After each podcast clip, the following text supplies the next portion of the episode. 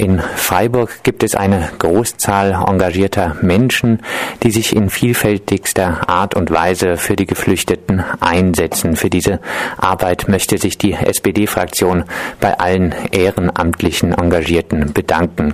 So heißt es in der Pressemitteilung ihrer SPD-Fraktion. Frau Buchen, wie gesagt, schon mit der BEA werden in Freiburg keine oder kaum Flüchtlinge mehr die Chance haben, dauerhaft in Freiburg zu bleiben. Gerade für die Arbeit mit Geflüchteten, zum Beispiel bei Deutschkursen, ist es wichtig, dass eine längerfristige Zusammenarbeit möglich ist. Warum bedankt man sich einerseits bei den ehrenamtlichen Engagierten, verunmöglicht aber andererseits für die Zukunft einen Großteil der hier stattfindenden Arbeit? Also wir haben ja da noch einen großen Teil an Arbeit vor uns bis das alles so eintreffen wird, wie Sie es gerade skizziert haben, wird ja noch eine Weile ins Land gehen. Die BEA, äh, die äh, jetzt praktisch aus der Notlage des Landes heraus äh, hier in Freiburg dann gegründet werden soll, beziehungsweise eingerichtet werden soll, wird ja auch sehr viel ehrenamtliche Arbeit ähm, benötigen, was ja auch schon bei der Einricht bei der Diskussion um die Einrichtung der Lea, was wir da schon gefordert haben und auch wie man das koordinieren kann kann. Wir haben ja immer trotzdem noch einen, einen hohen Zuzug von Flüchtlingen. Sie wissen, dass wir im Gemeinderat nächste Woche wieder eine große Vorlage haben, wo es um die Wohnungssituation der Flüchtlinge geht, wo es auch um die, die Einrichtungen geht, äh, speziell bei der, bei der Hammerschmidtstraße zum Beispiel. Also ich sehe da noch nicht, äh, dass man das jetzt kritisieren könnte. Wir würden nichts mehr tun, um Flüchtlinge hier in Freiburg dauerhaft aufzunehmen. Ist aber ja nun mal so. Also ich meine, also jetzt auch diese langfristige Arbeit ähm, mit ähm, Flüchtlingen, die ist ja dann nicht mehr möglich mit Leuten, die in der BEA sind und die im Durchschnitt sechs bis acht Wochen dort sind, höchstens drei Monate.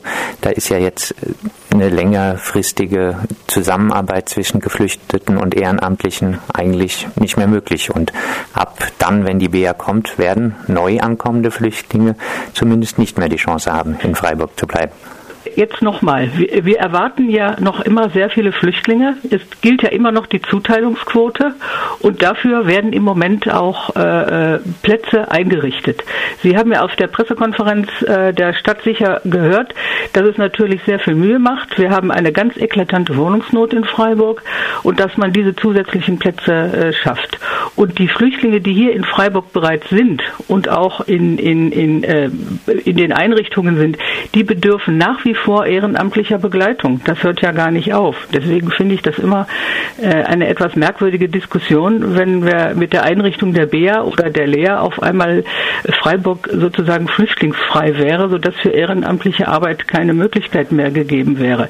Das Gegenteil ist der Fall. Es sind so viele, sind sehr viele Flüchtlinge in Freiburg, die nach wie vor die ehrenamtliche Betreuung äh, dringend nötig haben. Das ist richtig. Allerdings äh, die Zuteilungsquote, die wird dann nicht mehr der Fall sein. Nochmal ja. die SPD-Pressemitteilung. Flüchtlinge sind Menschen, die es bei der Wohnungssuche am schwersten haben. Gerade deshalb ist es toll, dass viele Menschen dem Aufruf der Stadt gefolgt sind und ihre Wohnungen an die Geflüchteten zur Verfügung gestellt haben. Frau Buchen, warum da nicht weitermachen und alles für dezentrales Wohnen für Flüchtlinge tun und nicht mit BIA oder Landeserstaufnahmestelle also, diesen Weg dann abbrechen? es, es, dreht sich ja immer, immer um die Frage, äh, wird mit der Einrichtung der Lea oder äh, der, der Bedarfsaufnahmestelle äh, werden hier, wird, wird die Stadt Freiburg sozusagen äh, keine anderen Flüchtlinge mehr aufnehmen. Äh, bei den Flüchtlingszahlen, die wir jetzt neu auf dem Tisch haben und von denen wir annehmen, dass sie sogar noch steigen werden, kann man natürlich auch durchaus davon ausgehen, dass sich höchstwahrscheinlich diese äh, Regelung auch gar nicht halten wird lassen können, ja, sondern dass wir natürlich zusätzlich noch wieder Wohnraum zur Verfügung stellen werden. Aber zunächst mal müssen wir das Arbeitspaket auch äh, abarbeiten, was nächste Woche im Gemeinderat ist, wo da zusätzlicher Wohnraum für Flüchtlinge beschlossen wird.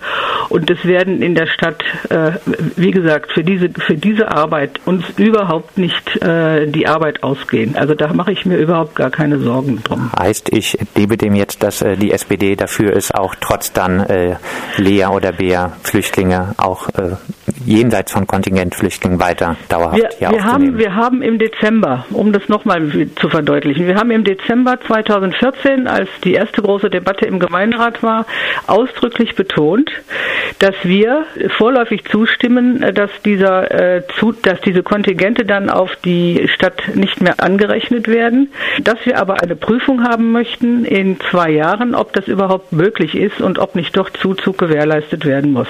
Also dieses ganze Paket steht für uns auch, auch auf dem Prüfstand, ob es überhaupt zu realisieren ist.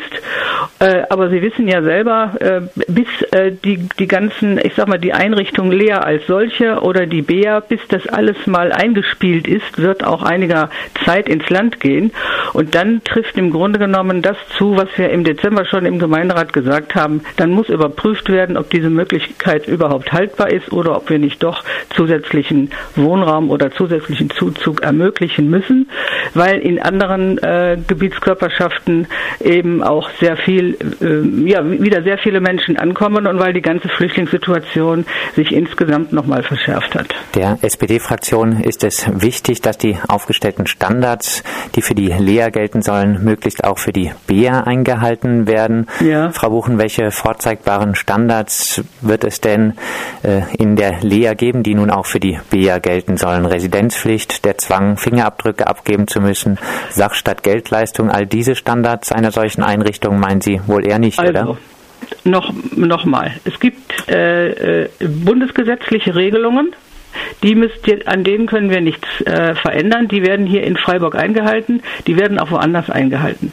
Und das ist das Thema, wie wird die, die, die Aufnahme erfolgen, also was Sie jetzt mit Fingerabdrucken eben meinen. Wir haben die äh, sehr großen Wert auf die sozialen Standards gelegt. Erstmal darauf, dass die, dass diese äh, räumliche Enge nach der neuen Landesgesetzgebung mit den sieben Quadratmetern pro Person, dass die eingehalten wird. Diese Dann, gilt aber nicht für die Lea diese Vorgabe? Dass die dort eingehalten wird. Das haben wir hier auch gesagt, in der Lea wie auch in der BEA, dass das eingehalten wird. Die gleichen Standards, äh, die wir im Dezember äh, als Antrag in den Gemeinderat eingebracht haben und die eine große Mehrheit gefunden haben. Dann haben wir das gleiche Thema bei dem Betreuungsschlüssel.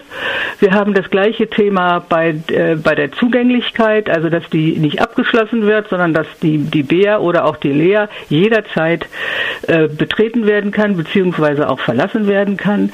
Wir haben äh, die äh, soziale und eine äh, psychologische Betreuung durch geschultes Personal, äh, dass das gewährleistet wird.